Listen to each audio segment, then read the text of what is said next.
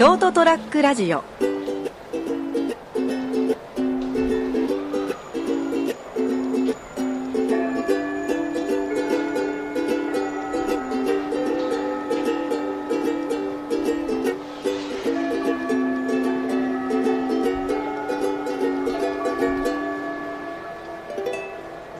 はい、えー、9月27日火曜日、えー、そりゃもう飛べるはず。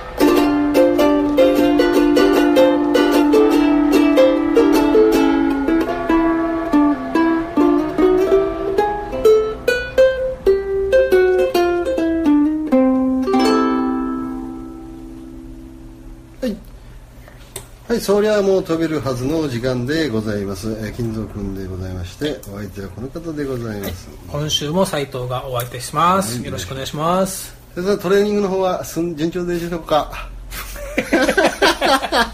もうねやってますよやってますか？今からやりますよ。きっと俺の番組では話全部するかもしれないあ、そうです。もうもう予定ではもうね、20キロああ、予定、予定は未定であって。もうこの決定では。放送されてる頃にはもう軽く20キロはですです。走破してるはずですあ あ、僕も出たかったな、畜生。まだ今日だって9月の20、ええ、27日ですけど、ね。まあ、まだ間に合うよ、うんやめときます。あっさりやめときます。まあでも将来的には僕もですね、出たいと思っておりますので、うんその時はお相手していただければはいと思っております。僕はあのアドバイスしますよはい、ぜひ先生としてです。距離はあそこに行けとそういうアドバイスはいらないと思うバナナはあそこでもらえとバナナ貴重だぜ、みたいな。バナナ先にもらっとけと、うんでちょっとずつ食えよ、みたいな。カンパには手を出せ ないでしょ。カロリーメイトぐらいあるかもねああ、うんですね。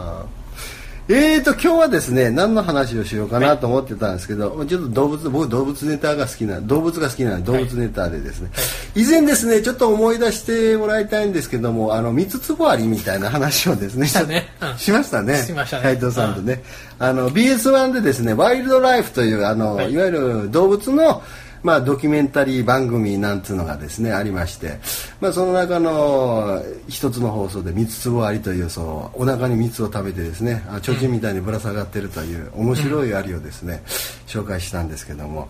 まあその話は置いといてですね今日はですねナイトズーという話をしてみたいと思うんですよね。ナイトズー。えナイトズーっていうのは何かっていうのはですねいわゆるその閑散期あの夏場もう夏過ぎちゃったんですけども、夏場の動物園で結構閑散期というかお客さんの入りがちょっと悪くなる時期であそうなんだ結局あの動物もやる気ないしあ来た人もちょっとねひんやりとるけんね。ええ炎天下の中ちょっと見るっていうのはやっぱりちょっとお互いにちょっとウィンウィンの関係じゃないぞと。でその苦肉の策に出てきたのがそのいわゆるナイトズーということで、まあ、日が落ちてから、まあ、動物園内をこう散策して、まあ、動物を見ようじゃないかというやつがありましてですね。僕結構動物園好きでそのナイトズームを見るんですけども、えーこの間ですねちょっと北九の方にちょっと用事があったんで行って北九にあごめんなさい小倉ですね九州の小倉にですね、えー行く機会があってで帰りにですね伊東津森動物園っていうのところがあの動物園があるんですね小倉に。小倉小倉。小倉にですね,、うん伊東津の森動物園というはい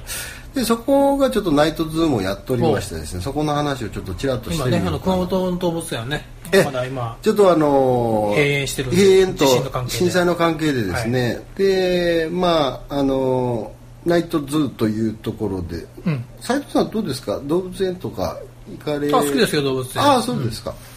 最近はその大人になって。う大人になってて大人になった大人になっててほら子供がああそっかそうか子供をね連れてってたけど。うん。でももう最近はねやっぱ今ね熊本の動物園はね空いてれば結構いろいろ変わっててうん。よかったんでしょうけど、うん。行きたいですね動物園ですね、であのーここですねすごく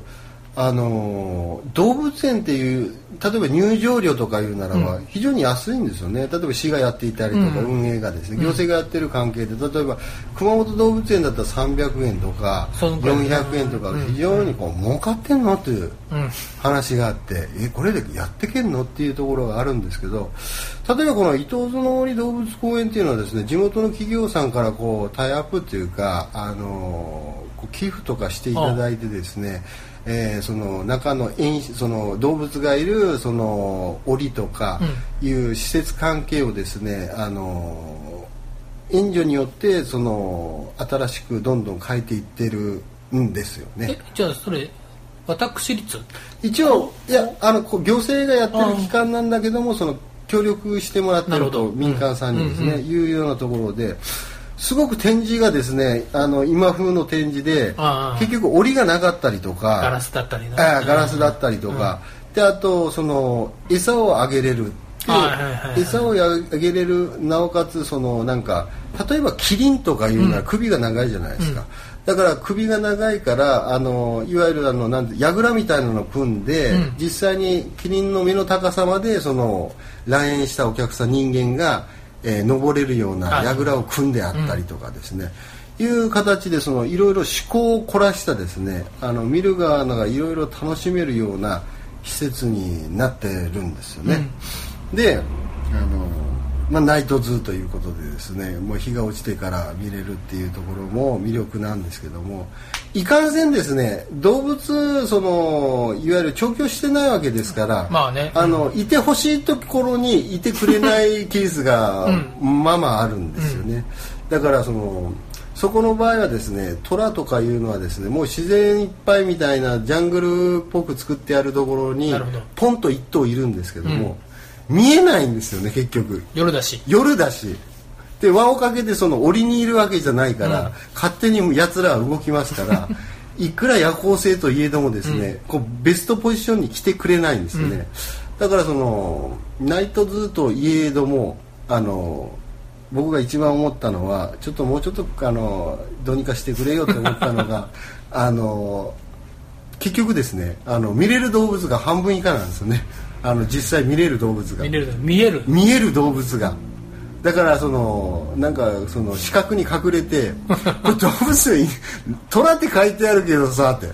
森しか見えねえじゃんみたいなところもあってですね。非常になんかやりづらい感があってですね。だからそのそのあの救済策として、ん。あの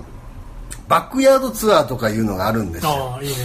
結局いいでしょ。あの裏側で厩舎の裏側から入ってその飼育員さんから説明を受けながらというのがあるんで、あこれいいじゃないか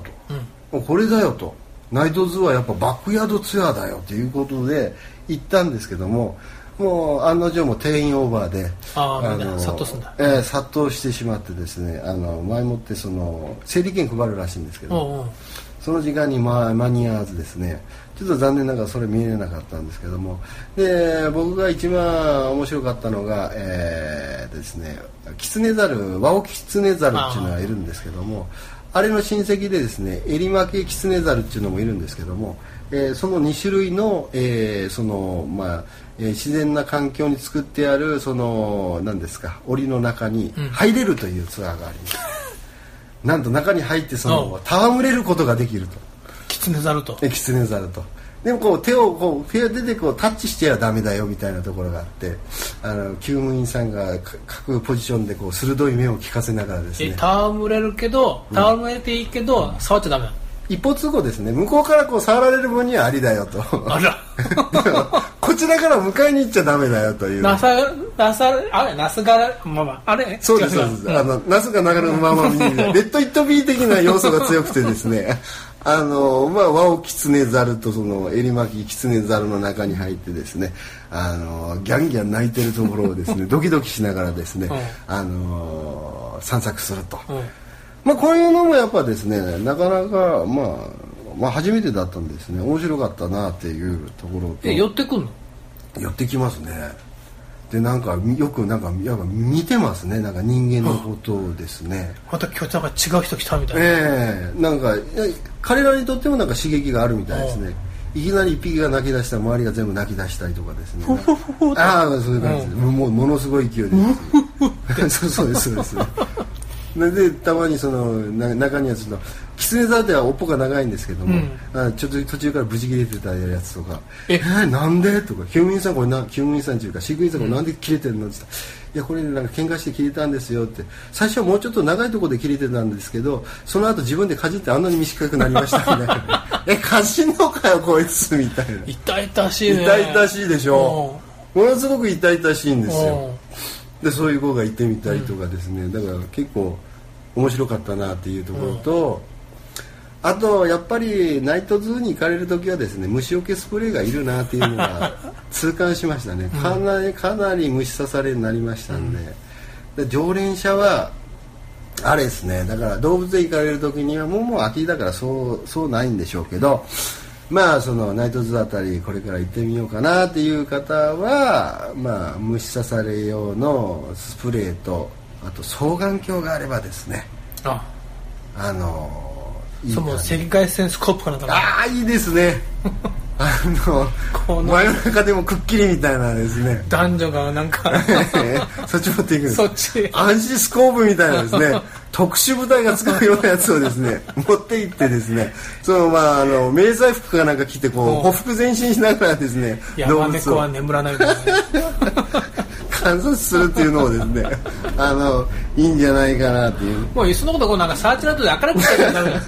あのですね僕思ったんですよ、うん。照明ってどうするのかなっていうの、うんうんだからやっぱり動物直接当ててはいけないから。怒られちゃうんだほとんどもうないですね、うん。で外側にあの道が分かるように、ルートが分かるように、間接照明が焚かれてるぐらいで、その動物自体にこうスポットライトを当てるっていうのはほとんどなかったんでですね、だから何見てるのか分かんないっていうのはほとんどだったですもんね。知らない前になんか檻の中迷い込んじゃったりとか。それもまた面白いかもしれないですね。次の日自分が展示されてるっていう。後ろでなんかトラックがグルーっていいかもしれないですね尻尾が短くなっちゃったもともとねえじゃねえかよ。まあそういうところでですね、えー動物園もですねあのたまに行ってみられたら、結構面白いんじゃないかななんて。熊本の動物園もね来年ぐらい来年ですね、早く僕もあの丸山動物園から来たあのあの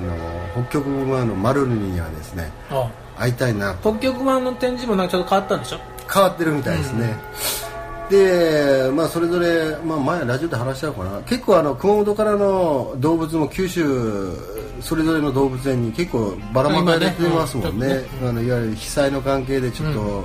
ねあのお厄介になってるっていう動物もいますんで、まあ、そういう動物も戻ってきてですね、えー熊本動物園も来年にはですねまた楽しく、えー開業してほしいなと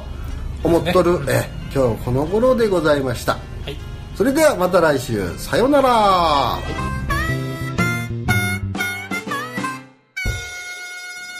ST-radio.com ショートトラックラジオ。